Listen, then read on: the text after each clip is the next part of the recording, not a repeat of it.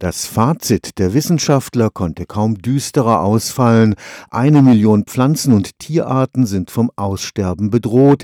Allein die dramatische Abnahme der Insekten, die unsere Nutzpflanzen bestäuben, wird zu jährlichen Schäden von 500 Milliarden Dollar führen.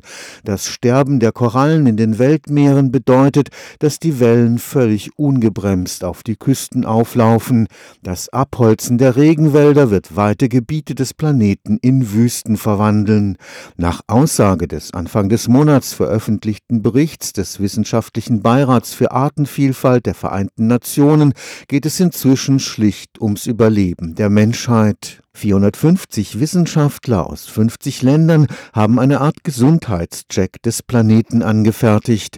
Das Ergebnis, die Ökosysteme stehen weltweit vor dem Kollaps. Aussterben gehört natürlich in der Natur auch zum Leben dazu. Es gab immer wieder in der Evolution Aussterben von Arten, auch manchmal größere Ereignisse. Aber was sich jetzt wirklich hier abzeichnet, ist ein Aussterben in sehr kurzer Zeit. Die Lebewesen haben keine Möglichkeit, sich evolutionär anzupassen. Das ist zu schnell, die Veränderungen gehen zu rasant. Wir sind jetzt hier in einem Bereich ähnlich wie beim Massenaussterben der Dinosaurier vor 50 Millionen Jahren. Und was wir jetzt menschengemacht hier zeugen, das ist von einer ähnlichen Dimension. Und es ist eine existenzielle Frage. Wollen wir überleben oder wollen wir nicht überleben? Professor Peter Nick ist Molekularbiologe am Karlsruher Institut für Technologie. Der internationale Bericht zur weltweiten Zerstörung der Natur ist für ihn genauso alarmierend wie die Warnungen der Wissenschaftler vor dem Klimawandel.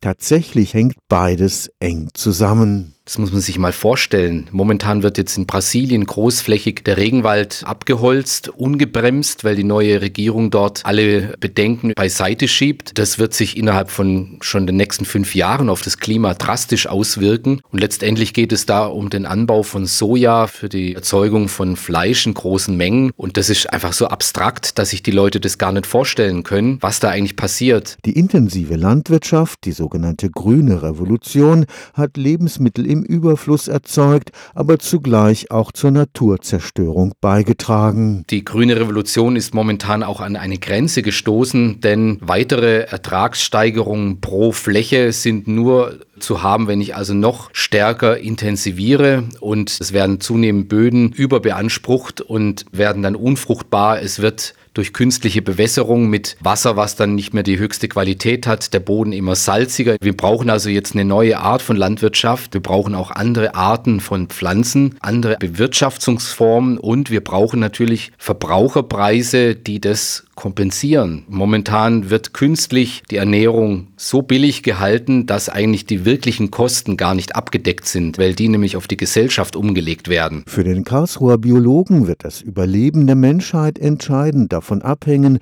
ob wir uns vom Joch einer auf immer mehr Wachstum zielenden Wirtschaft befreien können. Man muss einfach auch die Frage stellen, ob die Wirtschaft dem Menschen dient oder ob die Menschen der Wirtschaft dienen und ob eben Wirtschaftswachstum ein Wert für sich ist oder ob man eben auch andere Möglichkeiten finden kann, menschliche Gesellschaften zu entwickeln. Weil letztendlich geht es ja darum, können wir glücklich sein als Menschen, können unsere Kinder glücklich sein und unsere Enkel auch noch. Und das muss nicht notwendigerweise gleichzusetzen sein mit, habe ich viel Geld oder habe ich wenig Geld. Für Geld kann ich mir eine ausgestorbene Art oder eine schöne Landschaft nämlich nicht kaufen, wenn sie mal zerstört ist. Stefan Fuchs, Karlsruher Institut für Technologie.